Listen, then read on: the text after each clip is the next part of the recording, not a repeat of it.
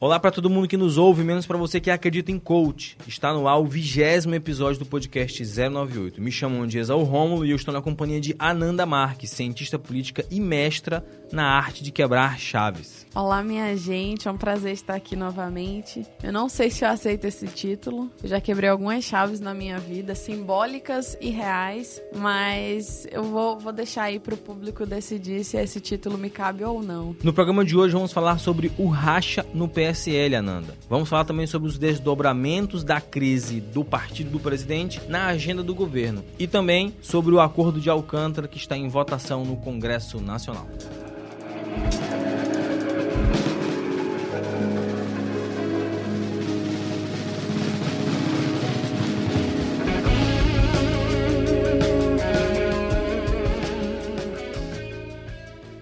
Ananda, mais uma semana agitadíssima, o que só comprova que o combustível para o governo andar é a crise política. Esses caras estão habituados a isso, a gente tem que saber até quando que vai se suportar, vai se esticar essa corda. E grande pauta dessa semana nos leva ao quadro Treta da Semana. Vixe, muita treta, vixe, muita treta, vixe, muita treta. Treta da Semana. Estou sentindo uma treta. A treta da semana traz aí a guerra das listas. Quem é o líder do PSL no Congresso? O que foi que aconteceu, minha Nossa Senhora?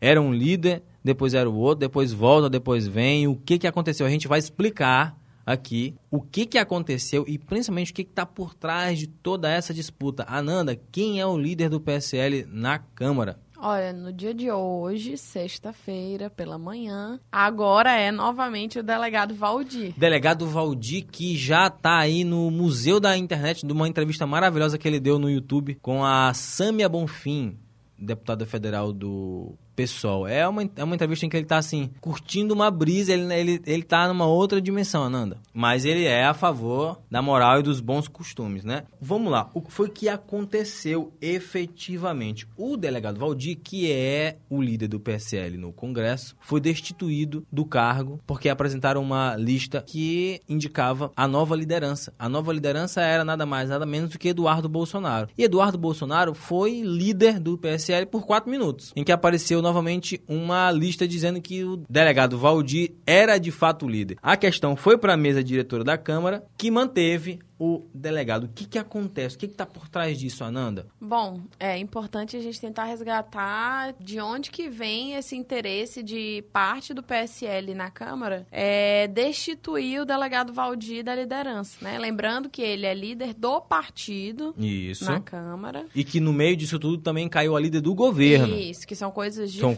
coisas diferentes. Então, vamos lá. Hoje o PSL está dividido em duas alas, que a gente vai chamar a ala bolsonarista, ligada ao presidente diretamente, e a ala bivarista, tá ligada ao presidente do partido, o presidente nacional do partido, Luciano Bivar. O que, que aconteceu foi que a denúncia contra o ministro do Turismo, o Marcelo Álvaro Antônio, aquela denúncia lá do PSL de Minas Gerais, que a Folha mostrou essa reportagem em que uma planilha foi apreendida pela Polícia Federal, indicando candidaturas laranjas. Essa denúncia, ela caminhou durante essa semana. Só que antes disso, o Bolsonaro, no dia 8, disse a um camarada que queria tirar uma foto com ele, que diz assim, olha, o Luciano Bivar tá o quê? Queimado pra caramba. Vamos ouvir aqui, Silent, o que foi que disse esse indivíduo aí. Ó, Bolso- eu, Bolsonaro e Bivar, junto por um novo Recife. Aê! Aê!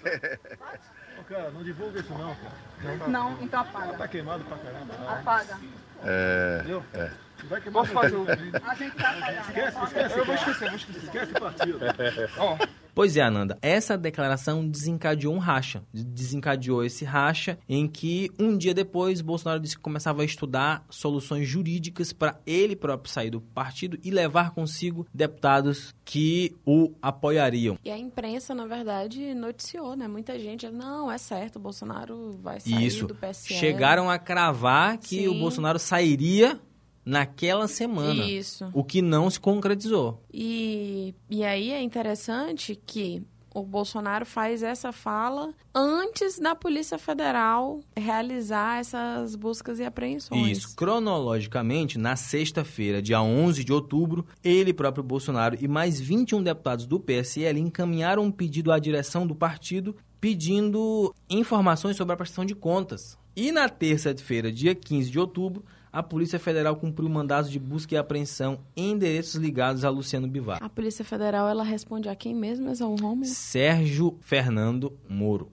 Pois é. Enfim, não, não temos como provar nada, não estamos sequer afirmando nada, estamos apenas questionando a... É, eu não estou de férias, muito menos meus advogados. Exatamente. Então, assim, Bolsonaro faz essa fala, tem essa movimentação. A resposta do Luciano Bivar foi meio. Pessoal, Calma, calma aí. aí. Fomos todos eleitos juntos. É, e é preciso for- pregar a unidade. Agora, é isso que a gente vai discutir no próximo bloco. Como que se prega a unidade num partido que não é um partido? E é interessante até o seguinte, que ele falou, ta- não só isso, ele ainda disse que se for para fazer uma auditoria das contas da- né, do partido, tem que fazer auditoria das contas da própria campanha do Bolsonaro. Isso. Então, é, para bom entendedor, meia palavra basta. Então, o que, que a gente percebe aqui? A gente percebe que há uma movimentação do presidente e do seu núcleo de deputados que ficou provado que não são a maioria dentro da bancada, que querem se descolar do que o PSL significa. A onda 17, e inclusive ontem na live do Bolsonaro, quando o velho da Havan fez a... fe- Véi da van. é, fez a brincadeira de, de ser 17 de outubro, Bolsonaro ficou bastante constrangido. Sabe que dia é hoje, presidente? 17, 17. E ele não deu nenhuma entrada para essa brincadeira. Por quê? Porque a- o interesse agora é se descolar desse partido que vai sofrer nos próximos dias e nos próximos meses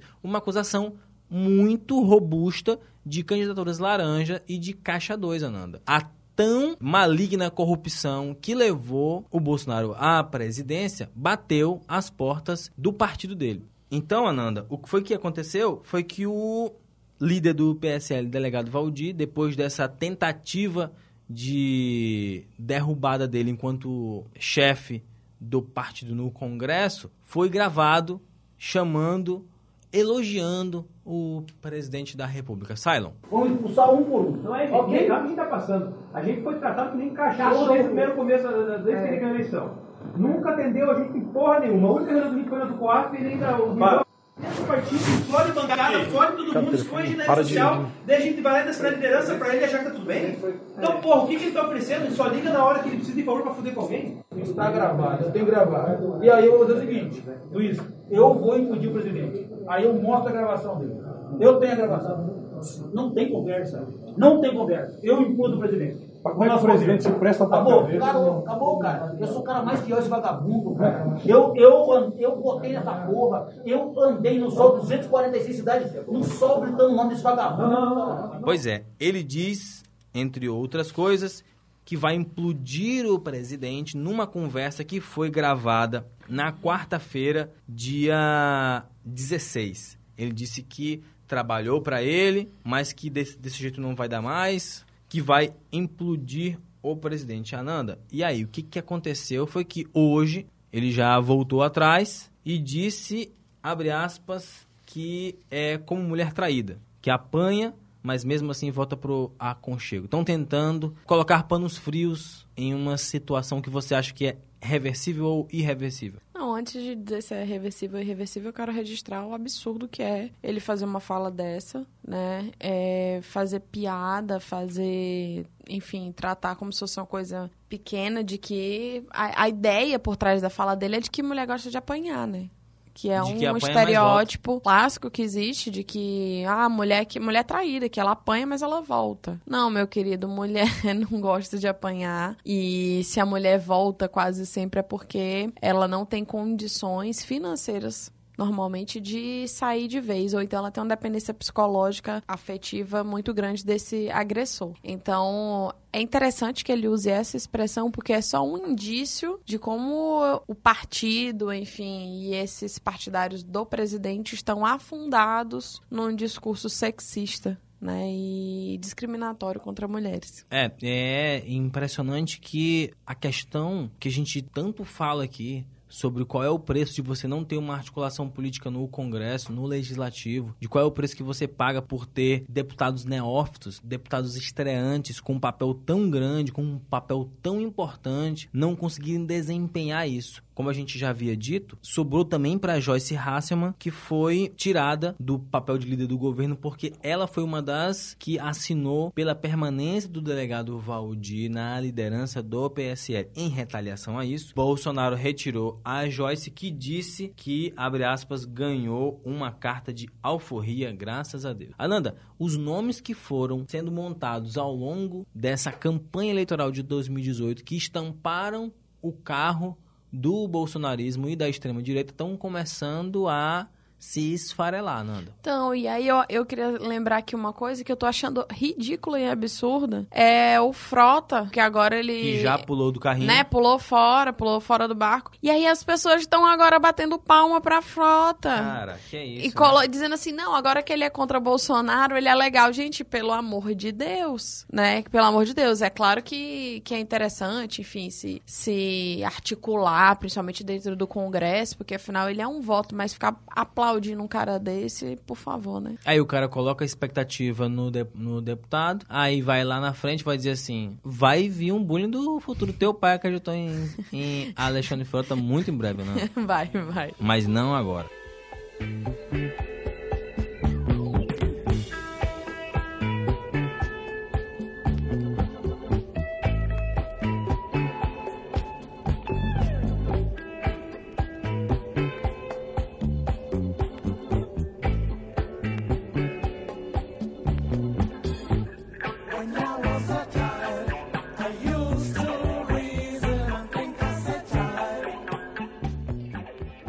Ananda, no bloco anterior, a gente estava trazendo essas informações sobre o que de fato aconteceu durante essa semana e vamos agora conversar um pouco sobre o que, que significa esse saco de gatos que virou o PSL. Tava refletindo de que você consegue montar um bando de gente assim que, como já foi dito até no Twitter, parece um elenco da Fazenda, né? Tem tem Carla Zambelli junto com um delegado, junto com um major, junto com um pastor, junto com um miliciano. Você junta esse time de estrelas que compõe o nosso legislativo numa única sigla que não é provavelmente um partido, né? Tá muito longe de ser qualquer coisa e você consegue juntar esse pessoal para uma campanha eleitoral. Uma campanha eleitoral antipetista, com um discurso muito acirrado. Só que esse pessoal tá sentindo na pele que governar é uma coisa muito mais complexa, muito mais trabalhosa, não é? É, e, e tem uma, uma coisa também que às vezes eu fico pensando, o que será que passa na cabeça dessa galera? Porque, assim, obviamente, eles têm como objetivo se manter no poder, como praticamente todo político, mas eles também têm um discurso de mudança de que nós estamos mudando o Brasil, nós estamos resgatando os valores do Brasil e, e nós sabemos o que é melhor para o país, que nós somos os verdadeiros brasileiros, aquela coisa toda. Eles têm um discurso, mas eu fico me perguntando se eles têm alguma dimensão de como é que eles vão implementar essas coisas. Porque efetivamente, e a gente já fez essa reflexão antes, as principais mudanças que o governo Bolsonaro está conseguindo fazer é por- são, por exemplo, no meio ambiente. É com a liberação de agrotóxico, é com essa questão que teve das queimadas na Amazônia, a desestruturação do IBAMA, do próprio Ministério da- do Meio Ambiente. Mas nas outras coisas, eles são tão bagunçados, eles não conseguem nem. Né? E Como eles não têm o decoro do que é ser um parlamentar, eles sequer conseguem se articular para atuar em conjunto. É um negócio, assim, assustador, mas ao mesmo tempo curioso de assistir. É, o PSL, ele é um partido fundado em 94 pela família Tuma do finado senador Romeu Tuma. E mas a legenda só teve o seu registro na Justiça Eleitoral dado em 1998. Já em 98 era o comando do Luciano Bivar. Então, ou seja, há uma hierarquia não dita, dita e não dita sobre quem que carregou o partido nas costas, que era um partido irrelevante, que se tornou, no final de 2018, a segunda maior bancada do Congresso. Como é que você sai de ser um partido nanico, um partido sem nenhuma expressão, Para ser a sem nenhuma liderança, para ser a segunda maior bancada? E então, como é que você vai articular as forças por trás disso? O que a gente está testemunhando é como que a ausência de um programa. Uhum. A ausência de um programa partidário compromete a De agenda um alinhamento ideológico. E principalmente como o presidente, na ciência política, a gente estuda o partido do presidente, como que essa movimentação, ela gira em torno da figura política do presidente. O presidente não consegue articular o próprio partido porque ele quer sair do partido, porque ele não tem nenhuma vinculação com o próprio partido. Porque o Em- partido foi só um instrumento para ele ser Uma eleito. sigla. Foi uma sigla que ele. Uma Porque sigla. o Bolsonaro, em 30 anos de carreira, já teve oito partidos.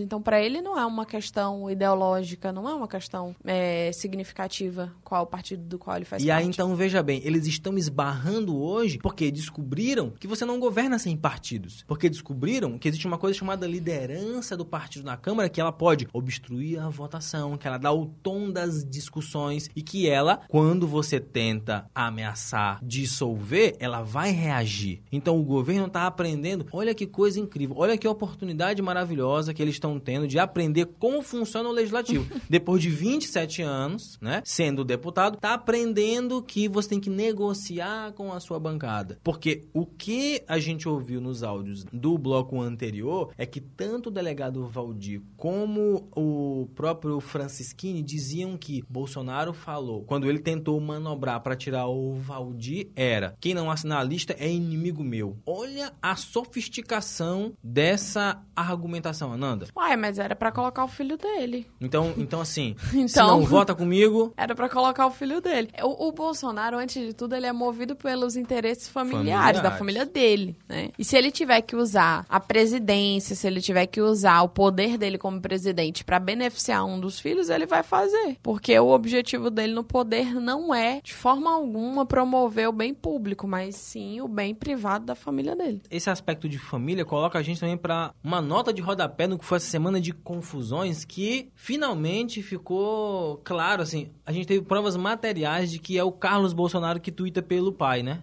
Ele, o perfil do Bolsonaro no Twitter divulgou a seguinte men- mensagem, abre aspas, aos que questionam, Sempre deixamos clara nossa posição favorável em relação à prisão em segunda instância. Proposta a emenda à Constituição que encontra no Congresso Nacional sob a relatoria da, da deputada federal Carol Detone.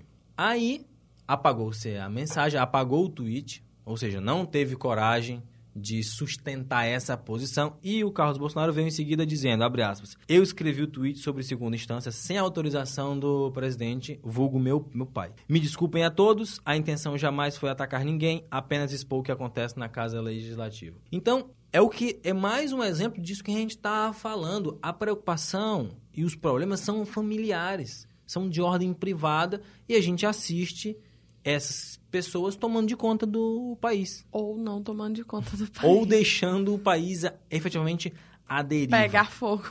Isso é simbólico porque se o presidente não tem força gravitacional o suficiente, o Rodrigo Maia surge, Uhum. as lideranças, cada uma articulam de um jeito. Porque o legislativo é uma casa que se auto-organiza. Claro que, enfim, é uma, uma desgraça, enfim, tem, tem todo um aspecto negativo. Mas, numa perspectiva científica mesmo, de, de olhar como um fenômeno político, é interessantíssimo para testar as hipóteses sobre o presidencialismo no Brasil. Eu acho que esse governo Bolsonaro, ele, ele é um experimento para mostrar que o legislativo tem sim, né? Porque quando a gente vai analisar o presidencialismo brasileiro, qual a relação dele com o legislativo, de quem, né, e aí resgata o de Cibeles, quem são os atores com poder de veto, a gente consegue ver que sim, no presidencialismo brasileiro, o legislativo tem como frear, ou ao menos é, impor determinadas limitações à presidência, apesar de, para o público, a figura do presidente ser o grande tomador de decisão. Impressionante. É, aproveitando a pauta, vamos para o quadro Cylon, Legislativo Brasileiro.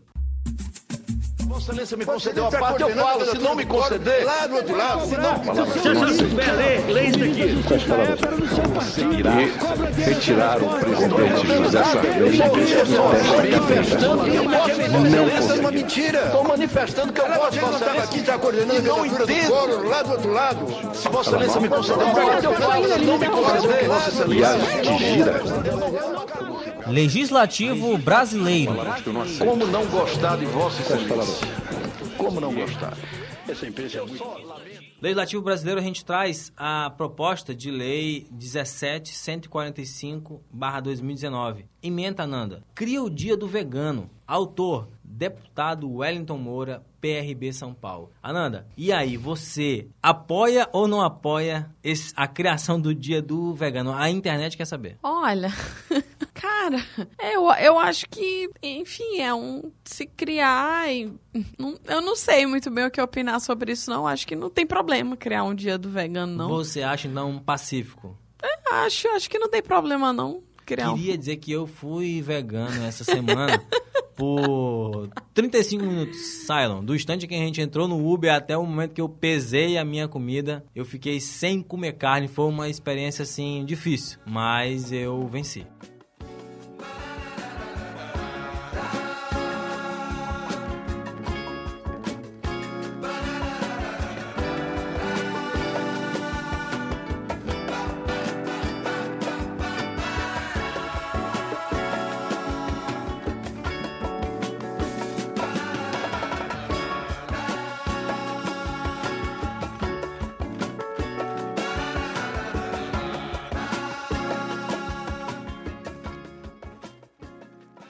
Reportagem do site Congresso em Foco, feita pelo Eric Mota, dia 16 de outubro de 2019, traz o seguinte: base de Alcântara, votação na Câmara é adiada novamente. Tinha ficado para essa semana, ficou para a semana que vem por causa de algumas obstruções da oposição. O acordo entre Brasil e Estados Unidos pela salvaguarda tecnológica relacionada ao, ao lançamento de satélites da base de Alcântara. Ananda, esse é um tema controverso, é um tema polêmico. A gente já discutiu esse assunto no podcast na temporada passada e para ajudar a gente a discutir alguns elementos que tocam nesse assunto, nós convidamos o Diogo Cabral, que já é um parceiro nosso aqui, né, que é advogado da Sociedade Maranhense de Direitos Humanos, para falar um pouquinho a respeito desse tema. Bem, sobre Alcântara, é, o Acordo de Salvaguardas Tecnológicas e o Centro de Lançamento de Alcântara, especificamente, é, nós precisamos esclarecer vários pontos para um debate qualificado. O primeiro é consignar que Alcântara ele é um município que tem mais de 190 comunidades quilombolas. É um dos maiores territórios étnicos que nós temos é, no Brasil. Em segundo lugar, o Centro de Lançamento Aeroespacial de Alcântara ele foi é, instalado e invadiu exatamente o território quilombola na década de 1980 né, e promoveu a remoção de mais de 300 famílias à época, né, que foram é, removidas de forma violenta de seus locais de vida, locais sagrados, e foram instaladas em agrovilas. Um outro aspecto é que o acordo de salvaguardas tecnológicas que foi firmado entre Brasil e Estados Unidos e precisa ser ratificado pelo Congresso brasileiro, ele prevê a proteção é, de dados científicos, é, prevê a proteção é, de, enfim, de, de, das tecnologias, a fim de garantir o uso comercial do centro de lançamento de Alcântara. A grande questão é que o Estado brasileiro ele tem omitido diversas informações sobre as reais intenções por trás do Acordo de Salvaguarda Tecnológica. E uma dessas questões se refere exatamente à própria expansão em mais de 12 mil hectares do centro de lançamento é, de Alcântara. E essa expansão prevista, ela tende a, a, a desalojar mais de 300 é, é, famílias que vivem em diversas comunidades quilombolas.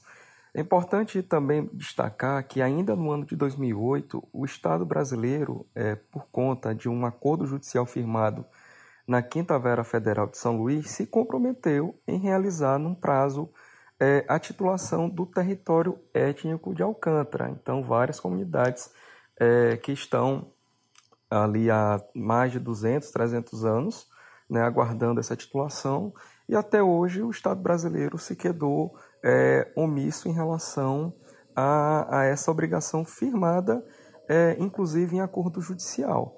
Então nós temos uma série de, de complexidades que envolve é, o centro de lançamento, o acordo de salvaguardas tecnológicas e, sobretudo, as comunidades de, de, de, de Alcântara, né, que vivem é, atualmente numa situação de extrema instabilidade sobre sobre seu futuro, né? Ananda, o, o acordo Brasil-Estados Unidos já foi defendido, inclusive, publicamente pelo governador do estado do Maranhão, Flávio Dino, em que ele disse lá em abril, abre aspas, nós consideramos que a base deva ser um vetor de desenvolvimento nacional e regional. A oposição a isso, inclusive, alega o seguinte, abre aspas para o deputado Glauber Braga, do pessoal do Rio de Janeiro. O problema é que você não tem qualquer tipo de restrição para a remoção dos quilombolas que estão presentes na região. A fala do Diogo, ela traz um histórico de remoções seguidas que as comunidades quilombolas de Alcântara sofreram. É importante destacar que essas comunidades há décadas elas travam uma luta muito ferrenha contra o Estado brasileiro, realizando denúncias no âmbito internacional, realizando mobilizações permanentes em defesa de seu território. É, e hoje nós nos encontramos exatamente nessa, é, nessa encruzilhada, né?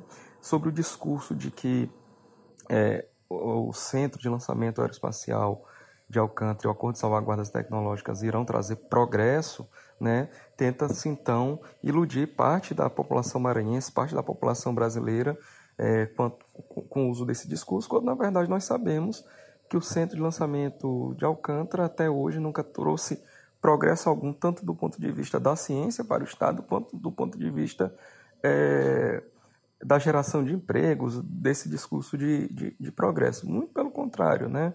As populações de Alcântara, elas ainda vivem muitas em condições de precariedade, com dificuldade inclusive de acesso à energia elétrica, água potável e ainda mais sem ter nenhuma garantia quanto ao acesso aos seus territórios. Então é um tema que nós temos que nos debruçar, que nós temos que refletir é, e temos que nos colocar a favor das comunidades de Alcântara pelo histórico de violência desde a escravidão, passando pelas remoções de 1980 até as ameaças que ocorrem em 2019. Ele, ele traz um dado interessante que talvez para quem não seja do Maranhão seja difícil de visualizar. Mas se você pegar o mapa e você colocar o município de Alcântara, você imaginar o que são 194 comunidades quilombolas em um mesmo município, Ananda. É muita coisa. E, como ele bem destacou, nos anos 80 já havia tido aí essa remoção dessas comunidades para instalação da base, essas comunidades foram deslocadas para agrovilas. Então, que não funcionaram. Que não funcionaram porque mexe com a com a dinâmica, mexe com toda uma questão produtiva, mexe com uma questão cultural, mexe com uma questão simbólica de cada uma dessas comunidades. Olha, é, eu acho que a principal questão a se refletir é que desenvolvimento é esse, né? E aí o Eduardo Bolsonaro tem uma fala extremamente problemática, né? Uma fala elitista, uma fala pejorativa que trata das comunidades quilombolas a partir de um olhar preconceituoso, inclusive, né? Que ele ele fala que os quilombolas, aspas, né? São seguem miseráveis. De fato, é, é possível se discutir pobreza no Maranhão né? Mas é preciso também se discutir que as pessoas têm o direito de viver suas vidas de acordo com a forma que elas desejam. Isso é liberdade. É você poder escolher que vida você quer ter. E as comunidades quilombolas, elas têm um, um, uma questão étnica, cultural, que existe um modo de viver que não é o modo de viver do capital, não é o modo de viver voltado para o lucro, que não é, mas é um modo legítimo né? E aí eu acho, eu entendo também o discurso, não do Eduardo Bolsonaro, que eu acho que de fato é um discurso preconceituoso, mas eu, eu entendo o discurso do governo do Maranhão, que fala principalmente focado no retorno financeiro que o governo vai ter. E aí eu acho também que é preciso se reconhecer que, vamos lá, quem é que está recusando dinheiro nesse contexto de crise econômica, nesse contexto de que os estados quebrados. Então, entendo também o que o Diogo está falando e que eu acho particularmente que é, é, sim uma pauta que a gente tem que fazer uma discussão séria e comprometida de que essas pessoas têm direito sobre o seu território, mas não é uma questão simples. É, é importante a gente ressaltar que existem duas vozes que falam a favor desse acordo. Essa voz aí do Eduardo Bolsonaro é essa que olha para essas comunidades como um empecilho de fato. Isso. Mas os deputados do Maranhão, incluso aí o próprio deputado do PCdoB, Márcio Gerri, que defendeu isso durante essa semana, esse outro lado de defesa olha para um, pra um aspecto que eu queria colocar aqui, que é a questão da Guiana Francesa. Eles citam como exemplo o Centro Espacial de Kourou, que foi inaugurado em 1970, e essa base lá gera 15% do produto interno bruto da região, segundo eles disseram, e entre diretos e indiretos, 9 mil empregos. Ou seja, Um emprego a cada 10 um emprego a cada Guiana 10 Francesa. habitantes da Guiana Francesa. A questão é, é possível replicar esse modelo de um desenvolvimento inclusivo em que você aproveita as pessoas lá, em que, você respeita, que você ouve? Porque uma das questões que apareceu durante essa semana é que o acordo estava sendo firmado sem a escuta das comunidades quilombolas. É Mas- possível que a gente, nesse contexto, utilize a base de Alcântara, como ele bem disse aí, para trocar conhecimento científico, etc, etc, de forma a incluir essas pessoas? Mas é, eu não acho que a Guiana Francesa é um exemplo para se espelhar, não. É um, um outro contexto, é um ou- outra dimensão de país, uma outra história. E, e aí tem uma coisa também: 9 mil empregos, mas 9 mil empregos envolvi, é, relacionados à ciência aeroespacial, relacionados a, a aquilo ali que não tem absolutamente nada a ver com a vida dessas pessoas hoje. Se você for observar quais são, quais são a- as atuações laborais das comunidades quilombolas. O que é que tem a ver com o foguete? Não tem. E aí, quando a gente olha com esse olhar do Eduardo Bolsonaro, ele acha que. ah, Tem que remover mesmo. não, e que é avançar, né? De que ele, ele tem uma visão evolucionista da coisa que acha que ter um modo de vida é, Da zona- da zona rural, seja você um lavrador, seja você um pescador, seja você uma rendeira, de que isso é menos. Né?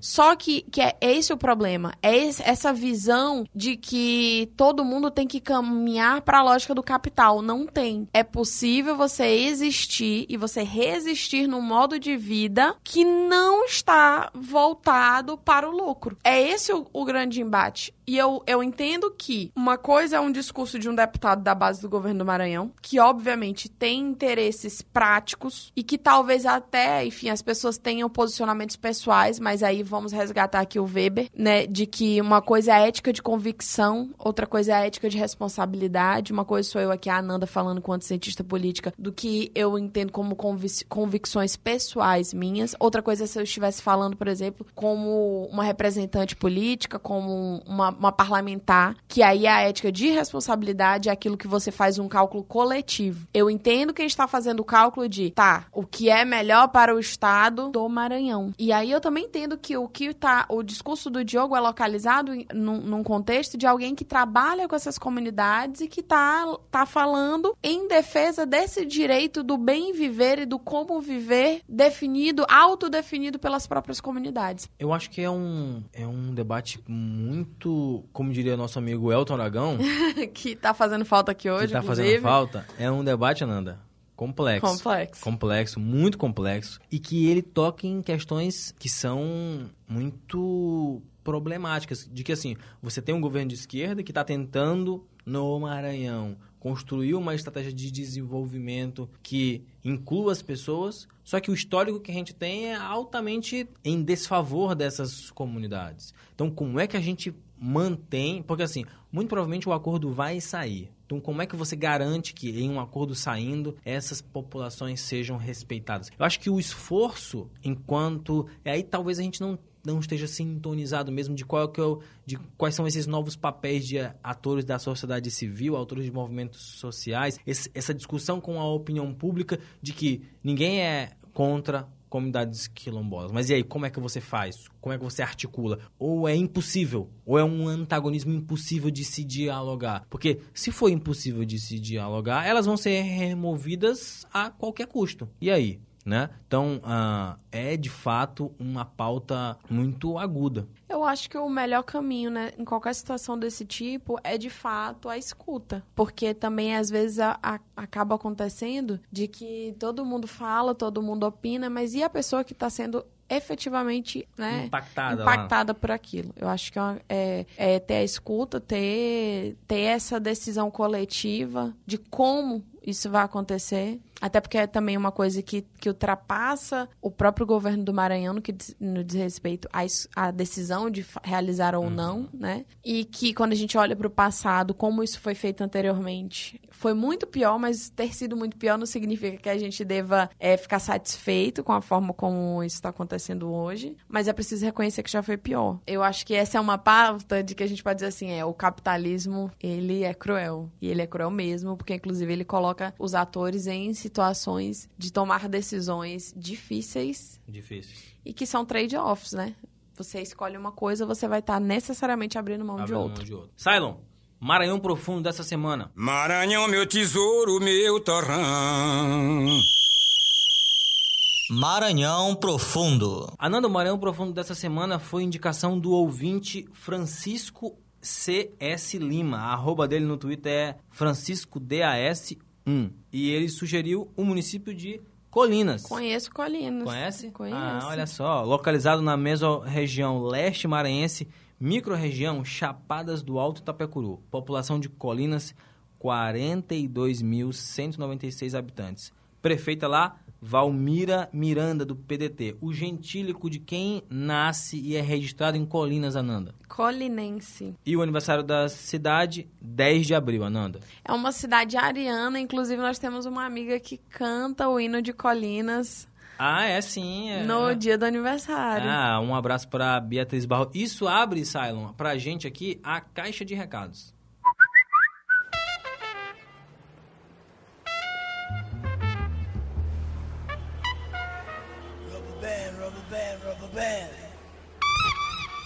Na caixa de recados, Ananda, a gente já abre aí mandando um abraço pra cantora oficial do hino de Colinas, Ana Beatriz Barros. Ana Beatriz Barro. Se você colocar aí no YouTube... Mãe da Ana Luísa. Isso. O hino de Colinas Tem é a brilhante voz- E ela canta bem, não é, Muito Ananda? bem.